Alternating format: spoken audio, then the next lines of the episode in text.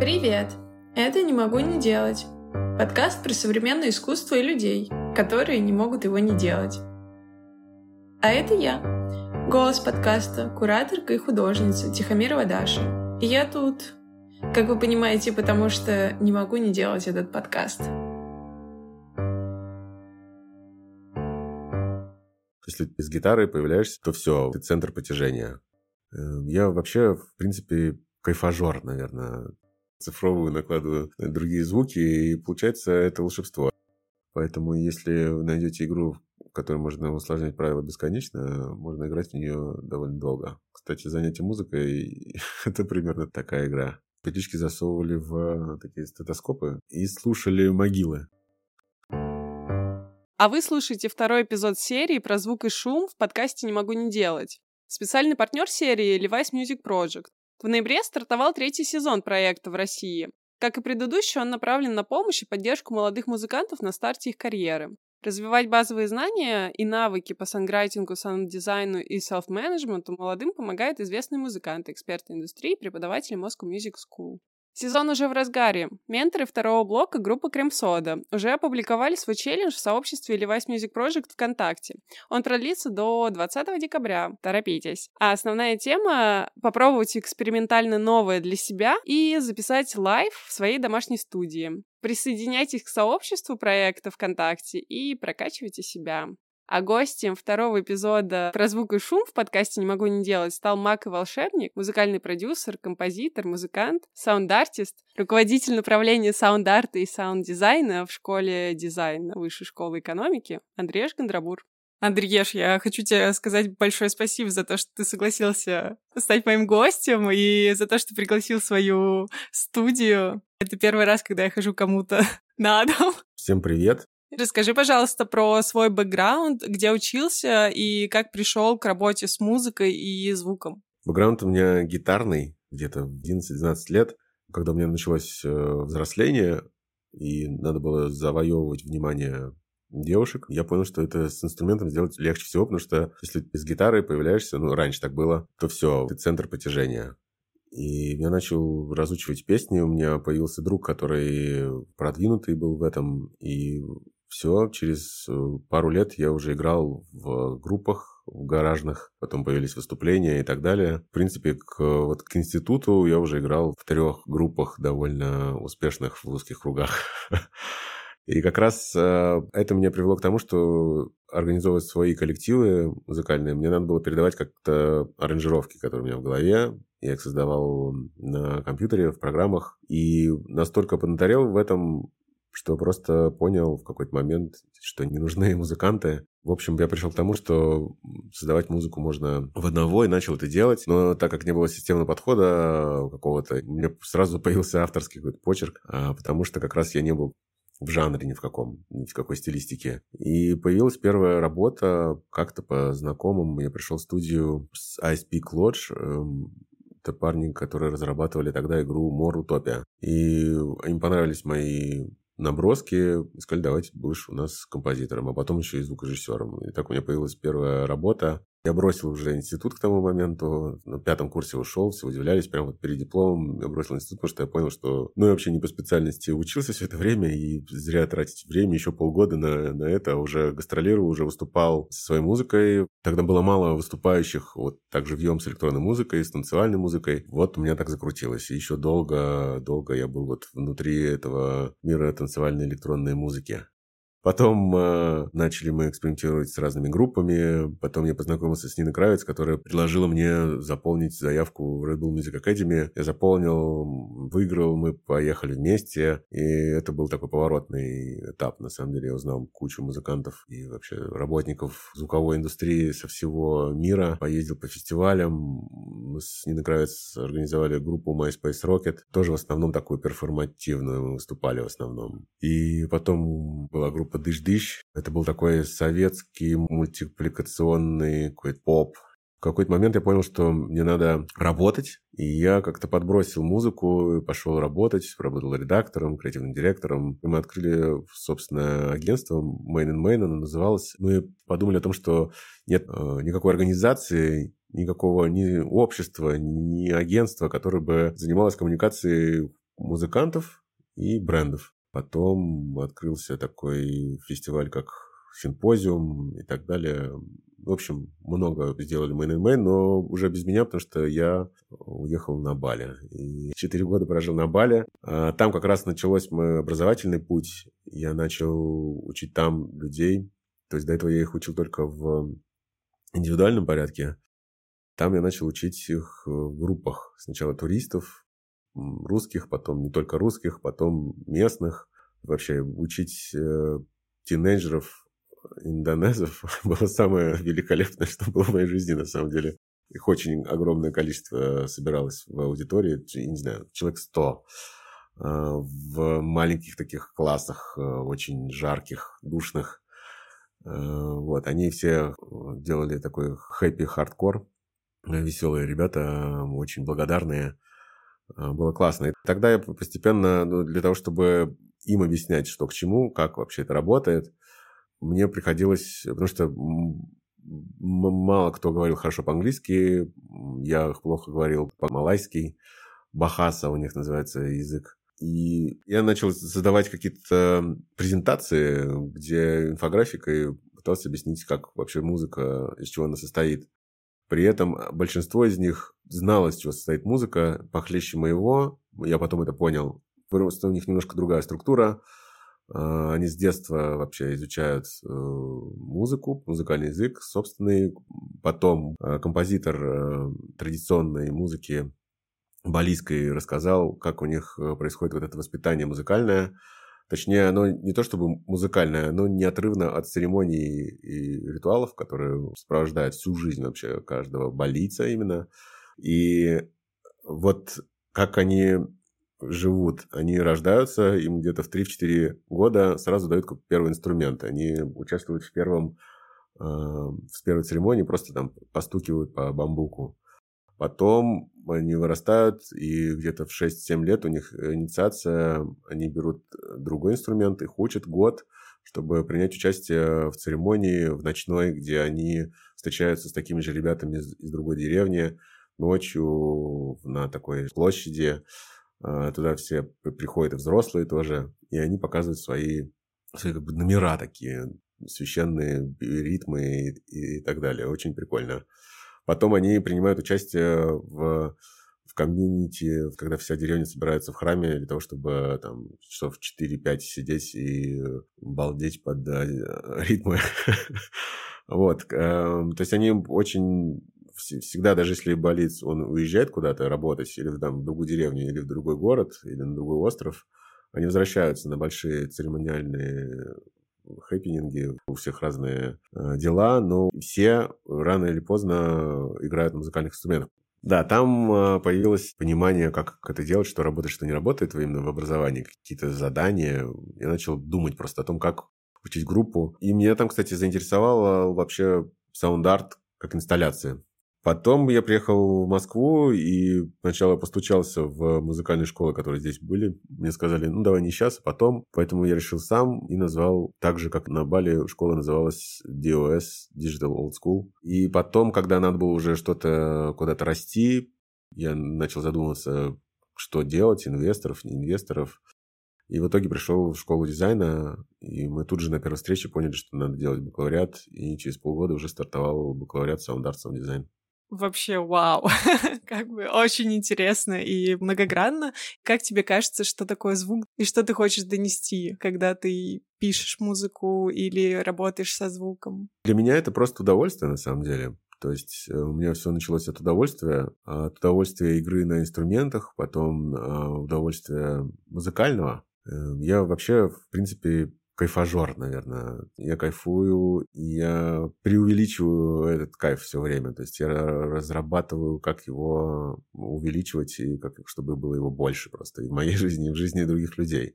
Я очень люблю развлекаться и умею это делать. Поэтому звук — это удовольствие, оно просто приходит через уши, у кого-то через глаза, у меня и через глаза, и через уши.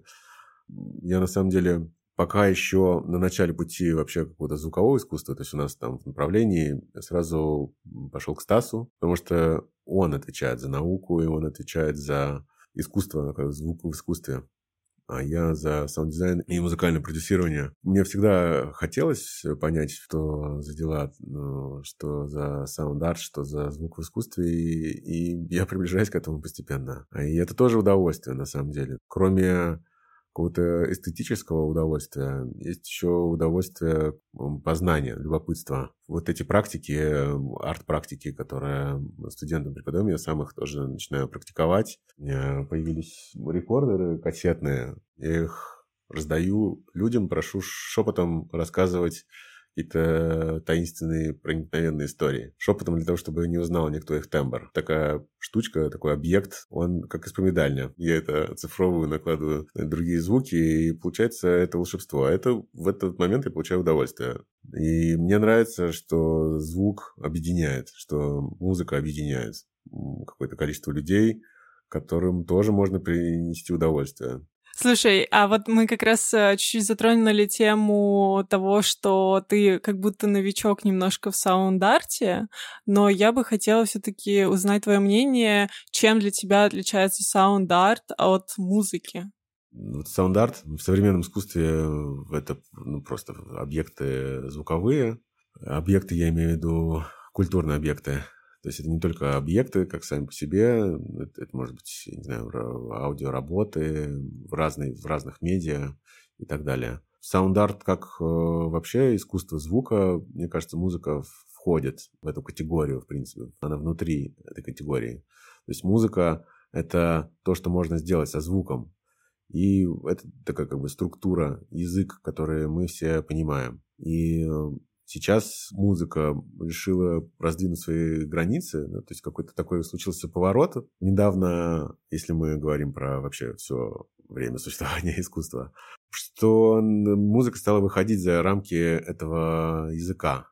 Скорее, саунд-арт — это что-то, чему нужен контекст, что нужно либо видеть, либо э, знать что-то о том, что ты сейчас э, воспринимаешь. А музыка, для нее контекст не нужен, но для нее нужно понимание этого языка музыкального, которое у нас э, там приходит. Тоже, если мы вот сейчас, например, перенесемся с тобой э, на Бали, раз уж мы об этом говорили, ты послушаешь Гамилан оркестр, ты вообще ничего не поймешь это тебя не объединит ни с кем вообще, это будет просто шум. Так поначалу и действительно, то есть он бесструктурный шум, просто огромное количество людей колотит по металлическим э, музыкальным инструментам. Потом изучает язык, ты понимаешь, насколько он сложный и красивый от этого. Ты понимаешь, что там стоят два музыканта, они играют на одинаковом инструменте очень быстро, супер быстро, но их каждый удар, он супер синхронизирован. И у одного из них инструмент чуть-чуть ниже настроен.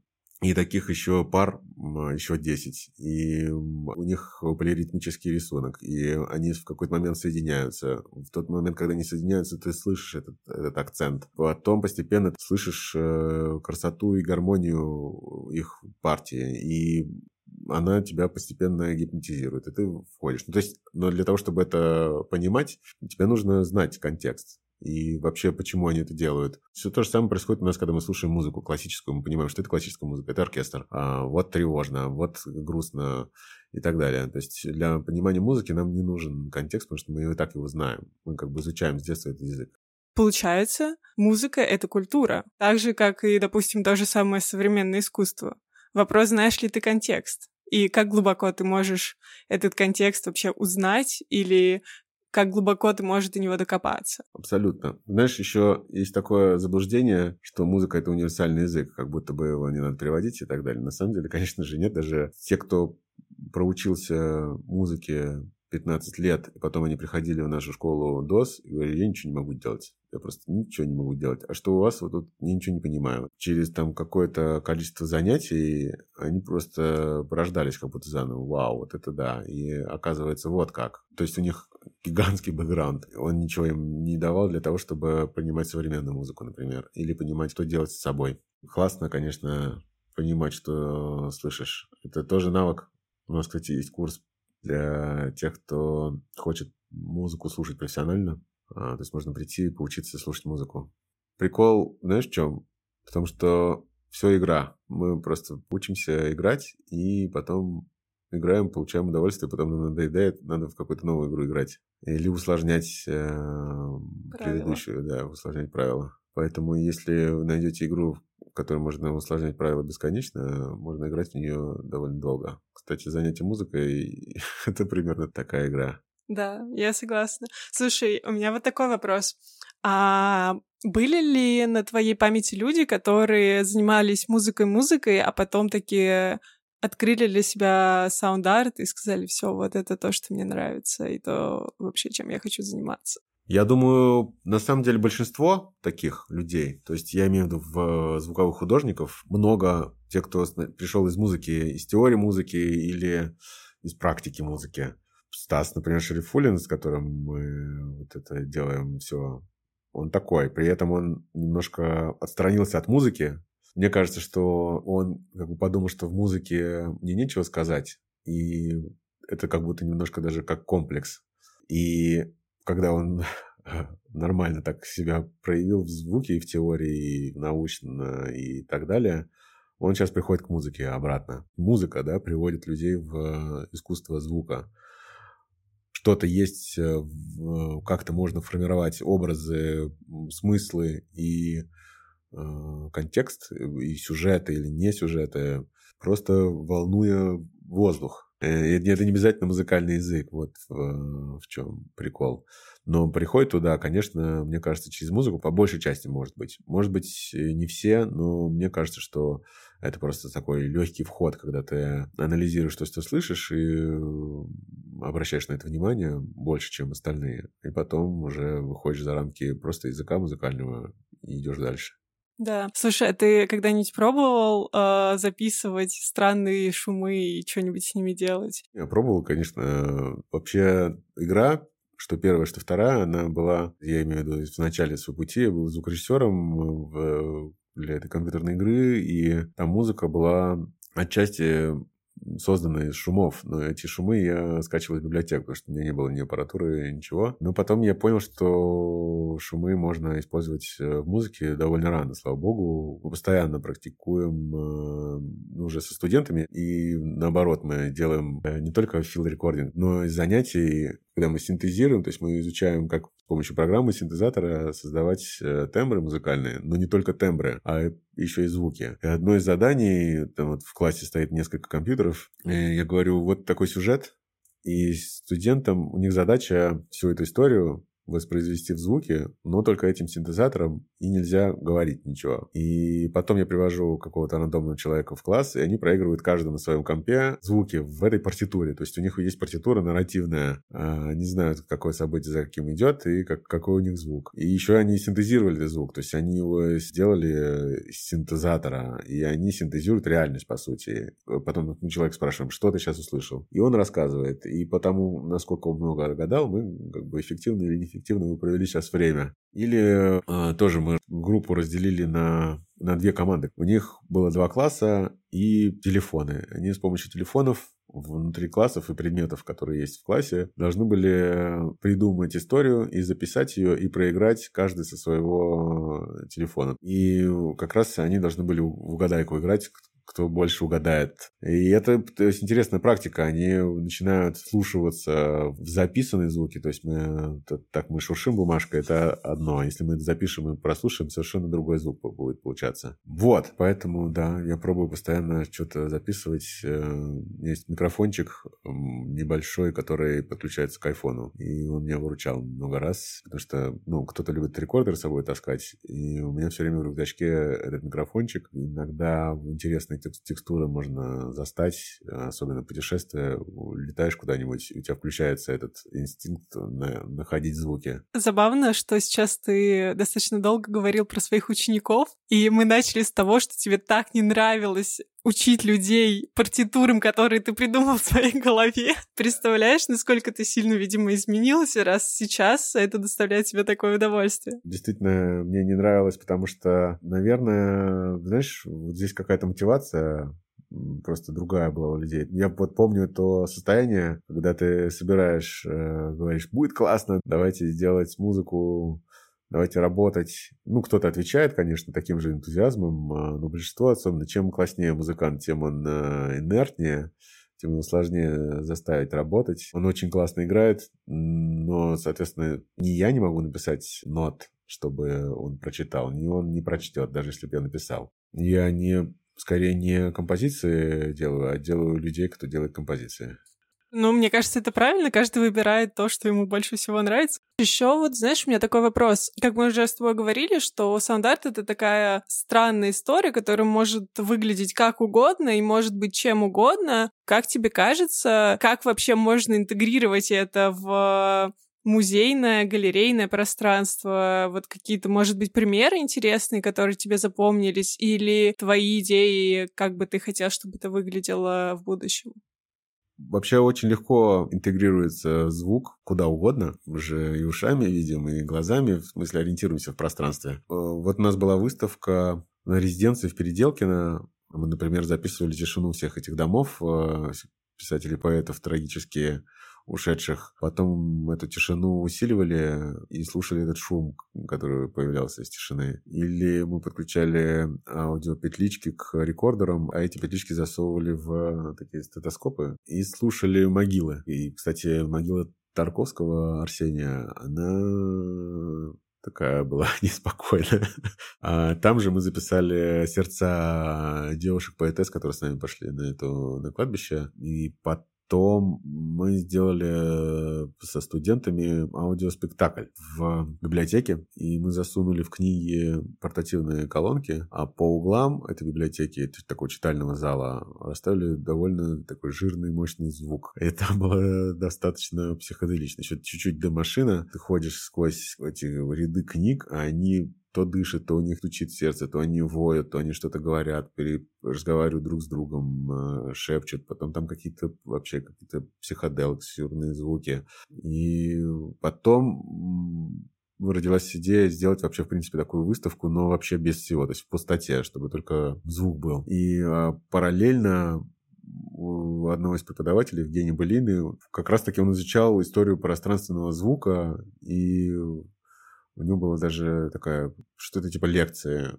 э, которая называлась Sonic Fiction, создавая пространственные миры. Так мы и назвали выставку. И эта выставка была из э, пустоты и спикеров, развешенных по стенам. Либо мы один раз озвучили выставку на Солянке, в Гранд Солянка.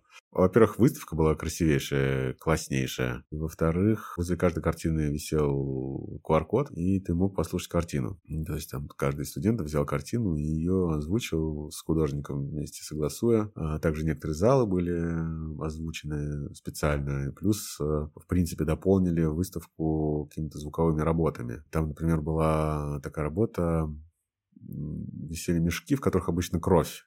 И, ну, там была вода, и вода капала в ведро. И таких ведер было 8-7. И гидрофоны внутри ведер. Все это заводилось в компьютер, в реактор, который генерировал разные гармонические звуки, резонирующие от вот этих вот капель. И это и красиво, и с другой стороны, ты находишься в комнате, где это все происходит. Ты можешь даже на это, в принципе, повлиять. И видишь, что это, кто это создает музыку. Это человек, или это механизм, или это вообще природа, это гравитация, которая притягивает эту воду какой-то ты слышишь пульс, этот пульс, чего пульс, как его вообще воспринимать математически. В общем, если задуматься об этом, можно далеко улететь. И это приятное ощущение тоже, в принципе, развлекают.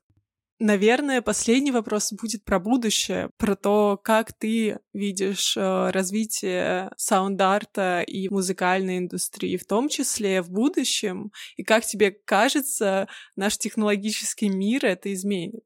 Когда мы говорим про будущее, мы все время говорим про какое-то развитие технологий, поэтому это легко. Во-первых, ну, все, что сейчас очень классно развивается, это VR, AR, и так далее. Это связано и со звуком тоже. То есть э, сейчас самое сложное, самое интересное, что можно делать в звуке, мне кажется, ну, кроме там искусства какого-то технологического, это игры. И игровая индустрия она выходит за рамки просто игровой, развлекательной, хотя, наверное, нет, не, не выходит за рамки развлекательной, а выходит за рамки какой-то просто тинейджерской видеоигры, да, то есть есть игры достаточно глубокие. Собственно, первая игра, в которой я принимал участие, Мурутопия, это, это довольно сложная и тяжелая игра, на самом деле. И сейчас, если бы парни, которые до сих пор существуют э, как э, разработчики, эту бы игру создали, еще если бы это было в VR, это, я не знаю, было бы слишком, может быть. Признаю честно, прикупил себе шлем Oculus и смотрю, что там происходит. Там есть плеер, и он называется VR Art. То есть э, произведение заключается в том, что ты делаешь сцену какую-то. Ты, это не игра, но это 3D-сцена ты находишься в каком-то пространстве, ты сам можешь быть э, каким-то объектом летающим, например, или сидящим, или крутящимся, или ты просто как бы наблюдатель, и ты можешь с разных точек наблюдать это пространство. Там есть, конечно, такие просто открыточные какие-то горы, поля, а есть немного такие более трипи пространства, э, где уже нарушена физика, где что-то нарушена и оптика. Э, то есть уже смотря когда ты смотришь, э, изменяются а, объекты не так, как они обычно изменяются, когда ты смотришь, допустим, ты присел или встал. Может быть, например, течение времени другое. То есть ты видишь, что а, какие-то объекты, например, дождь капает, ты движешься, он капает быстрее, ты не движешься, он застывает. Э, это самое такое простое. И там разные, разные звуковые сцены, и прикол в том, что это уже не просто, это не как ты не создаешь от начала до конца какую-то композицию, и ты ее свел. А это инсталляция, и она, как она прозвучит, зависит и еще от зрителя тоже, потому что он может по-разному двигаться и так далее. Ты уже распространяешь э, эти звуковые объекты внутри какого-то объемного пространства. И как они прозвучат, э, и прозвучат ли вообще, зависит от э, зрителя. Подойдет он туда или не подойдет, посмотрим он туда или нет. Это дико интересно. Мне кажется, это еще близко к театру. И скоро, думаю, начнутся соприкосновения с театром. Это очень близко к кино, вот, потому что это и игры. Есть э, на Netflix сериал, это «Черное зеркало», одна из серий, где она в виде игры. Это же стрёмно. Представь себе, что это в VR, и ты погружаешься ну, просто полностью, растворяешься в этом, в этом сюжете, в этом мире. Это немножко даже жутко, насколько это развивается классно. Но, с другой стороны, меня это не сильно пугает. Жутко, но приятно. Слуховое восприятие, слуховой опыт у всех людей с появлением технологий развивается. Эм, вот Почему музыка не универсальный язык? Потому что она все время развивается. Есть экспериментальная музыка, она приносит все новые какие-то веяния, фишки, методы в популярную музыку. Популярная музыка развивается. Для того, чтобы воспринимать популярную музыку, ты уже, а, ну вот сейчас а, вся эта мета-культура, ты не можешь ее просто слушать, не понимая контекста ты уже и контекст должен понимать для того, чтобы быть вообще, в принципе, в теме, что происходит. Я не успеваю уже, я общаюсь с молодыми людьми все время, спрашиваю у них, что происходит, что актуально, что классно, они мне рассказывают, я говорю, почему классно? Ну, не только не рассказывать не только потому, что это звучит, а что вокруг происходит этого артиста, например, или музыкального проекта. Все больше развивается это восприятие, и все ходят в наушниках, все слушают постоянно что-то, все больше контента, стало быть, это все развивается, и не только его больше становится, но и его качество увеличивается, потому что все время нужно быть впереди кому-то. Этот кто-то все время экспериментирует, чтобы добиться каких-то более впечатлительных э, эффектов, например, и просто публики будет больше, которая воспринимает сложное. Вот, мне кажется, какое развитие. Ее больше просто и у искусства рынок просто растет, потому что технологии везде, везде они. Сейчас у всех смартфоны, все снимают и фотографируют. И прикол в музыке сейчас происходит, музыка становится хобби для всех. Раньше это было хобби только для элиты, да, и для советских людей, кто думали, что они элита, когда отдавали своих детей в музыкальную школу и мучили их. А сейчас можно не мучиться и заниматься музыкальным творчеством, потому что технологии, сейчас э, прослушивание музыки, оно перестало быть пассивным, оно активное. То есть э, вот эти модульные синтезаторы, и вообще синтезаторы и музыкальные инструменты начали появляться у людей, кто не думает, что это моя профессия музыку делать и выступать с ней. А это я так слушаю музыку. Я слушаю уже не музыку, а объекты, которые создали, просто вовлекаясь тоже в процесс э, создания музыки. Это будоражит на самом деле, потому что совсем скоро э, мы будем... О, послушай вот что я сделал, послушай, что я сделал. И это не обязательно профессиональные музыканты, просто люди, которые увлечены прослушиванием музыки активно. Слушай, мне кажется, как раз какой-нибудь Spotify или SoundCloud — это вот история такого нового Инстаграма для саунда, по идее. А на самом деле это уже старые площадки, там, допустим, TikTok, э, мне кажется, сейчас музыку развивает поболее, чем э, там SoundCloud какой-нибудь, так уж точно. Spotify еще куда не шло, то есть потому что это там механика такая, да, плейлистов, рекомендательной системы. SoundCloud вообще просто уже склад. То есть э, раньше там хоть меломаны были, сейчас даже я не знаю. Но TikTok, э, как массовая такая площадка, где музыка — это половина того, что они воспринимают. Сейчас он пока примитивный, потом он будет все развиваться, развиваться, и аудитория разделится. Сейчас все примерно для одной аудитории, но там тоже появятся разнообразные аудитории. Мы там с тобой будем сидеть Э, слушать коротыши какие-нибудь э, интересненькие, знаешь, и это тоже будет э, развиваться. Мне кажется, очень вдохновляющая нота, на которой можно закончить. Спасибо большое, Андрееш, было супер интересно, очень приятно. И мне приятно было с тобой плотать. Спасибо.